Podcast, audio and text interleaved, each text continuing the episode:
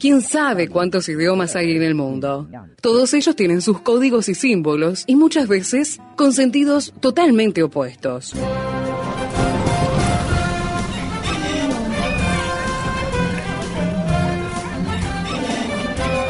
Jungla semántica. Para descifrar las palabras, para entender su raíz, para saber de qué hablamos. Jungla semántica. Nos lidera en esta expedición el profesor Héctor Leites.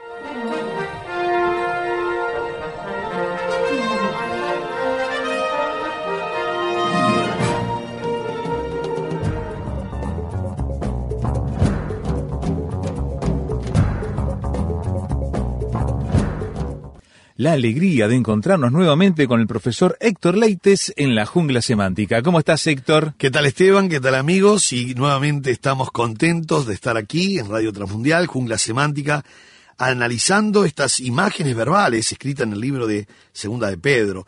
Y sabes, Esteban, habíamos comenzado en el programa pasado el versículo 4.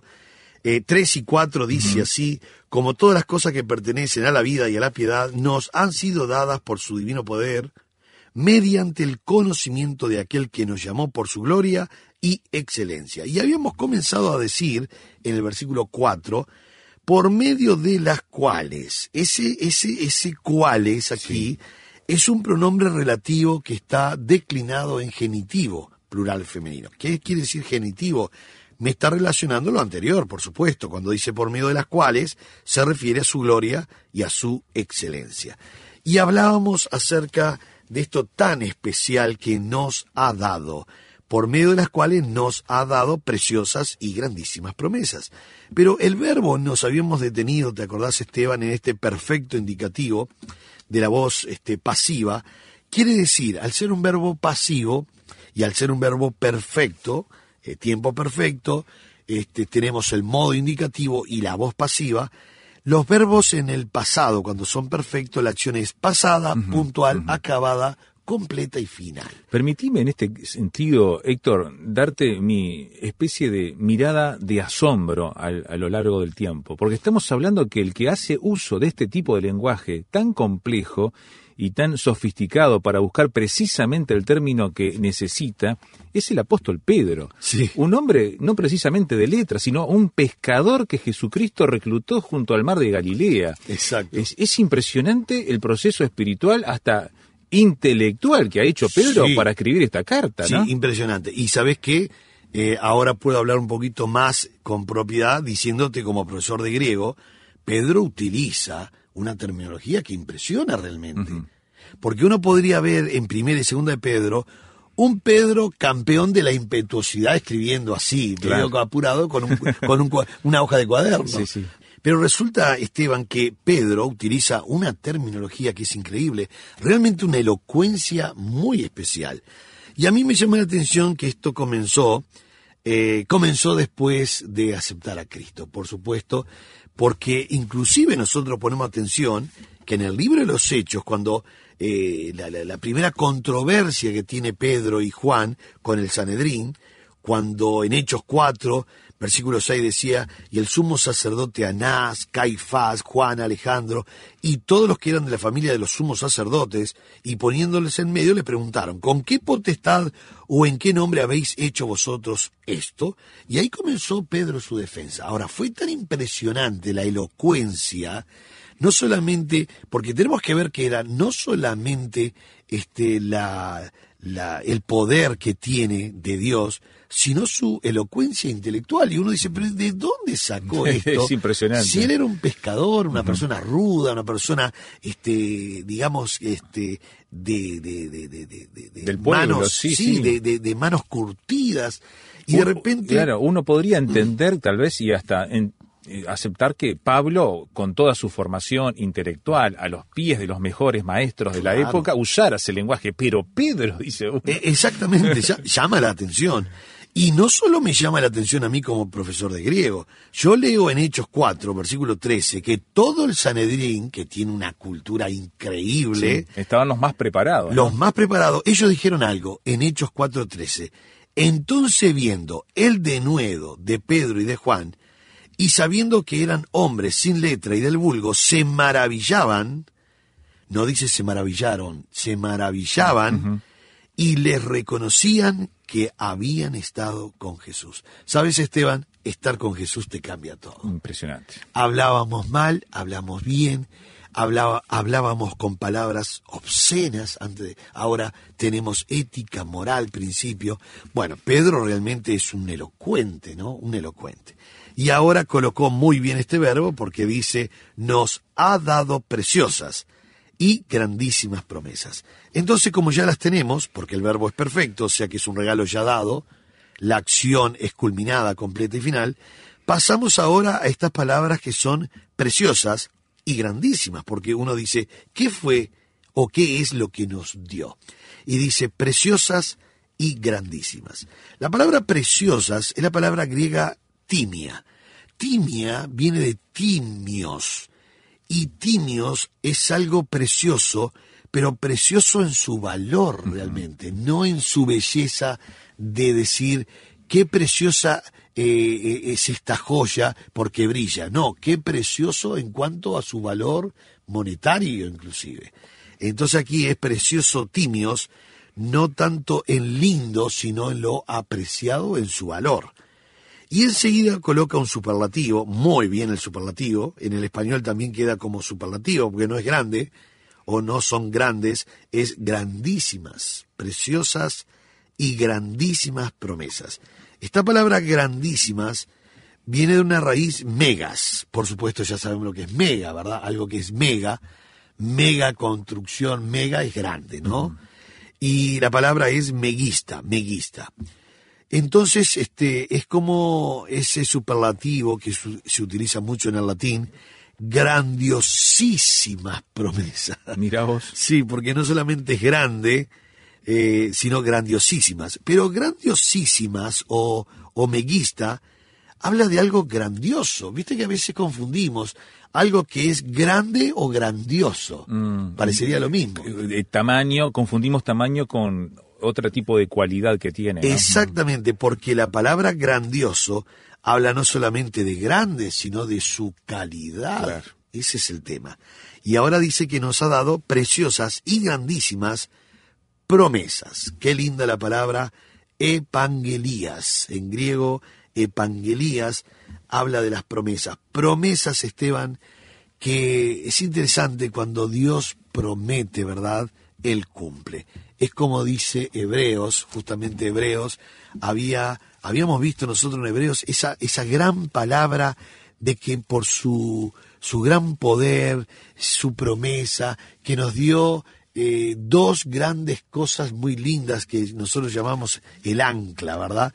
Dice así en Hebreos 6, versículo 17, por lo cual queriendo Dios mostrar más abundantemente a los herederos de la promesa, la inmutabilidad de su consejo inter- interpuso juramento, para que por dos cosas inmutables, estas dos cosas inmutables es la promesa y el juramento, ¿no? Es imposible que Dios mienta para que tengamos un fortísimo consuelo los que nos hemos acudido o los que hemos acudido para signo de la esperanza puesta delante de nosotros, la cual tenemos como segura y firme ancla del alma. Es interesante aquí la promesa y el juramento en Hebreos capítulo 6. Y ahora estamos en esto que dice, eh, por medio de las cuales nos ha dado preciosas y grandísimas promesas. Amén. Y uno dice, pero entonces nosotros tenemos regalos de Dios. Tenemos, no hay que pedirlos, ya los tenemos. Ya los tenemos. Estas promesas son seguras. Sabe- ¿Sabes, Esteban, que hoy uno se pone a ver este, los hombres, ¿verdad? O la política mundial. No local solamente, sino la política mundial. ¿Cuántos hombres han prometido y no han podido cumplir? Eh, todos. bueno, yo no quise decir todo, pero, pero casi todo, ¿verdad? Sí, sí. Eh, algunos, Tengamos cierta compasión. 99 con 99. Con 99. Y uno dice, ¿pero qué hace el político? Promete. Claro. Promete. Ojo, no estoy diciendo que son todos malintencionados. No, no, no, pero, Pero, ni- ah, pero hasta el bien intencionado a veces no puede cumplir. Exactamente, no puede cumplir, porque por un montón de cosas que están supeditadas a lo que él prometió, que no era solamente prometer hacer eh, 10 calles, y uno dice, ¿qué vas a hacer 10 calles, 10 calles si, si el pueblo tiene dos casas, verdad? ¿Por qué prometés 10 calles con un pueblo con dos casas? Bueno, ahora, eh, eh, este mundo, este sistema, hay muchas promesas que la mayoría nunca se llevan a cabo. A veces por malintencionalidad y a veces por falta de recursos, infraestructura. Pero sabes, Esteban, que con Dios, cuando Él promete, Cumple. Este, Él prometió que viene a buscarnos, va a venir. Amén.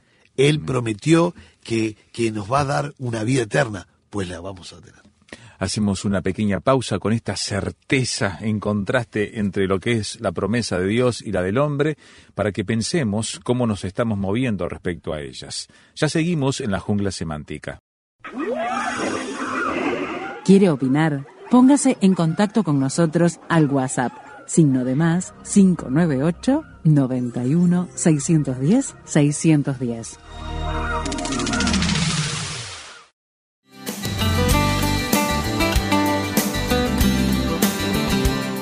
Prepárese con el Seminario Bíblico de Fe, enseñando con excelencia para un servicio eficaz. Seminario Bíblico de Fe.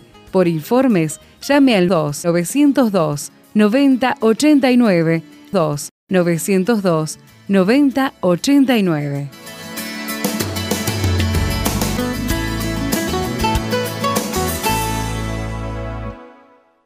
Un viejo himno de la fe cristiana dice, todas las promesas del Señor Jesús son apoyo poderoso de mi fe. Y está basado justamente en este texto que estamos mirando aquí con el profesor Héctor Leites, donde dice que por medio de las cuales su gloria y excelencia nos ha dado preciosas y grandísimas promesas, Héctor. Eh, me hiciste sonreír porque recuerdo hasta bien la melodía de ese himno, eh, himno que se canta poco, eh, pero todas las promesas del Señor Jesús, realmente. Ahora, Esteban, es interesante que dice que por medio de las cuales, se refería a ese relativo a su gloria y excelencia, nos ha dado, es un tiempo perfecto, ya lo dio, lo tenemos, es un hecho ya culminado, completo, final y terminado. Preciosas y grandísimas, Amén. grandiosísimas promesas. Y esta palabra evangelías es lo que Dios ha prometido. Ha prometido estar con nosotros todos los días hasta el fin del siglo, pues está con nosotros todos Amén. los días hasta el fin del siglo. Ha prometido, ¿verdad?, este morir en la cruz, hizo ese arreglo con Dios Padre y dijo, sí, hágase su voluntad, lo hizo. Eh, había prometido que iba a resucitar, resucitó. Prometió que va a volver, viene. Promete que cada uno va a tener una morada en el cielo, la tenemos. No es que, que digo, bueno, qué sé yo, tal vez, quisiera yo. No, no, no, es algo seguro, es promesa. Prometió el Er- Espíritu Santo que mora en cada uno de nosotros. Exactamente, y lo entregó. Prometió regresar, ¿verdad? Porque lo dejó al Espíritu Santo como garantía, como arras, pues viene a buscarnos, ¿verdad? Entonces uno dice, ¿cómo no podemos, cómo podríamos dejar de creer en alguien que siempre que prometió cumplió? Amén.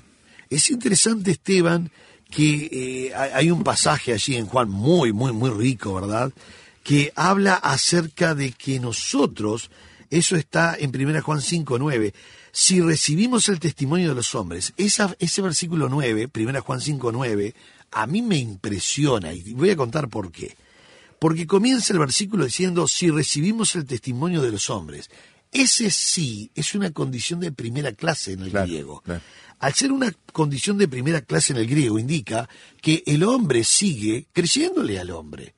Entonces vamos a imaginar rápidamente, voy a parafrasear, pero vale la pena hacerlo, que alguien me dice, lo encuentro en la calle, un amigo de muchos años, y me dice, Héctor, ¿cuánto tiempo?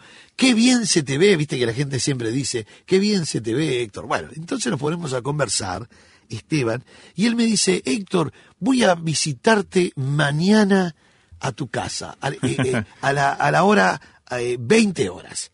Entonces yo le digo, llego a casa y digo, Adriana, me encontré con un amigo de muchos años. Vos sabés que mañana él viene a las 8 de la noche, 20 horas.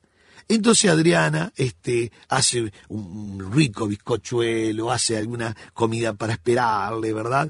Y bueno, y ahí estoy esperándolo, y son siete y media, ocho menos cuarto, son las 20 horas, las ocho de la noche, y no viene. Ocho y cuarto, ocho y media, no viene.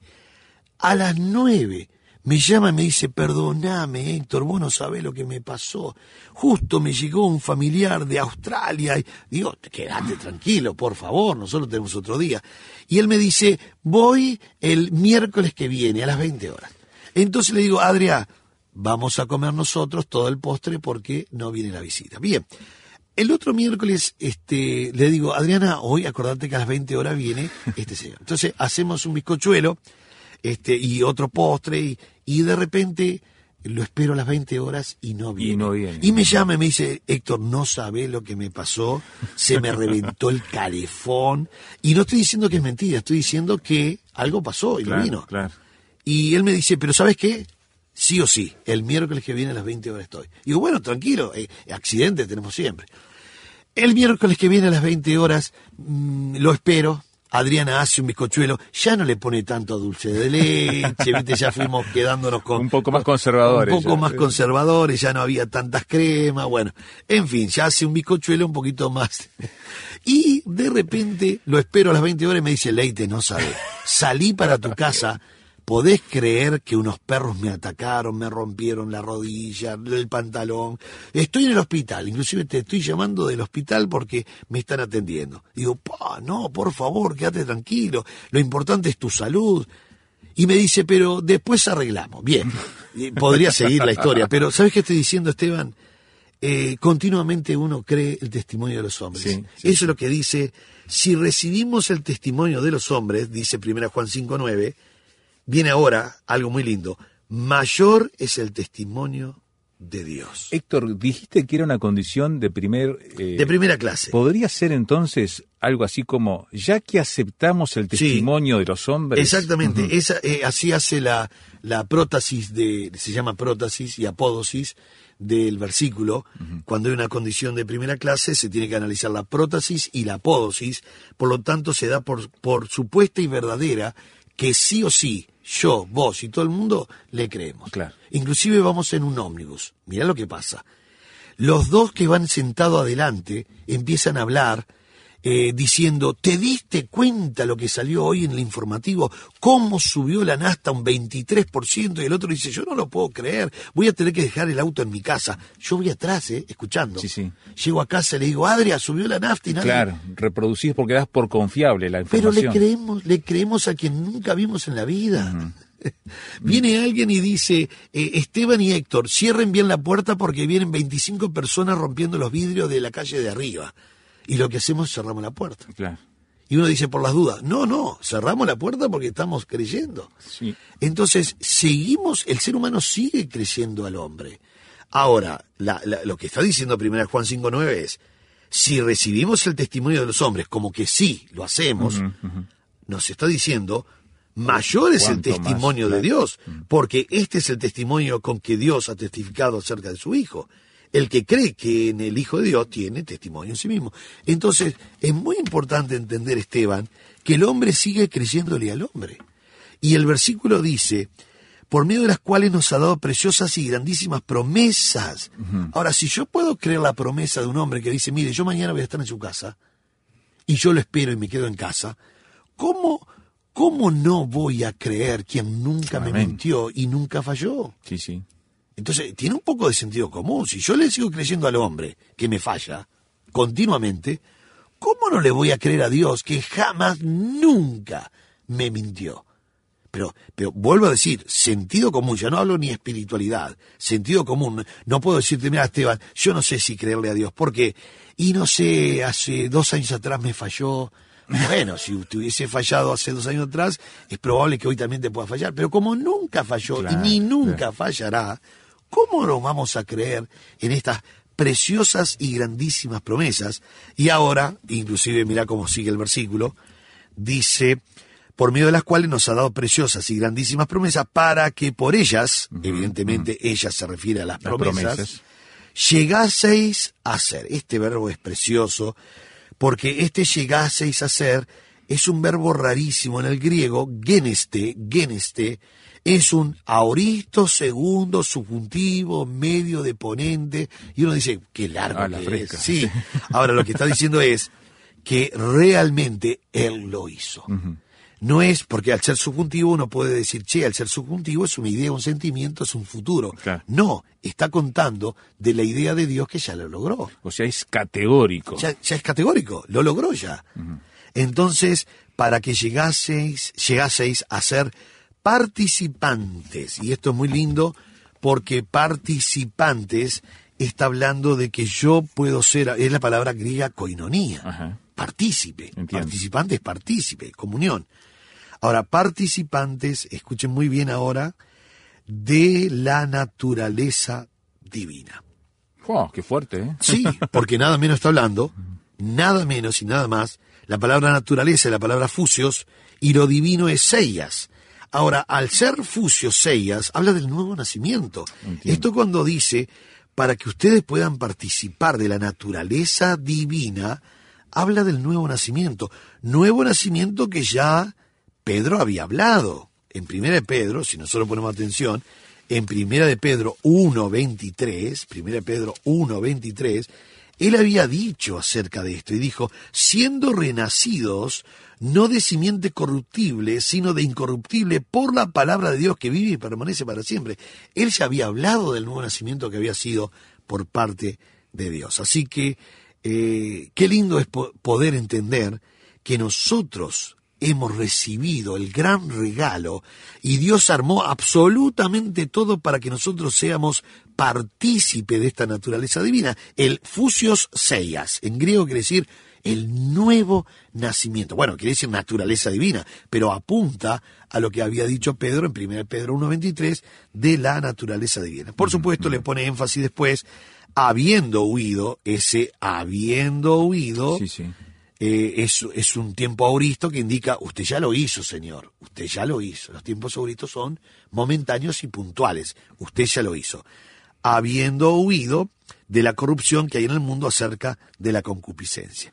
O sea, habiendo huido, usted ya lo hizo. Corrupción es algo sumamente corrupto en el griego, la palabra eh, foras, foras, que quiere decir algo sumamente corrupto, en el mundo, en este cosmos, y a causa de la concupiscencia, palabra griega epitumías, que quiere decir eh, deseos fuertes, deseos fuertes, en este caso deseos fuertes pero malos, provocado, provocada por supuesto por los deseos corruptos. Pero lo importante, Esteban, que esto es lo, lo que dijimos al principio, esta es la parte que hizo Dios, y la hizo muy, pero muy bien.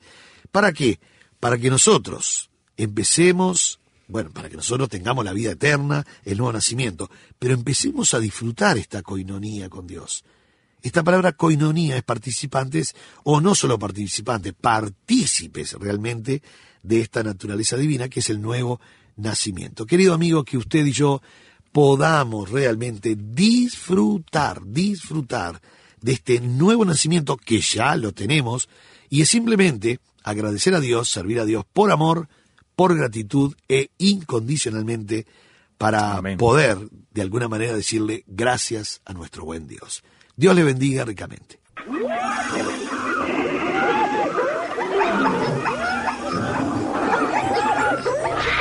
Hoy termina esta etapa de la expedición, pero lo esperamos en el próximo programa para adentrarnos en la jungla semántica. Jungla semántica es una producción del Seminario Bíblico de Fe y Radio Transmundial. Jungla semántica.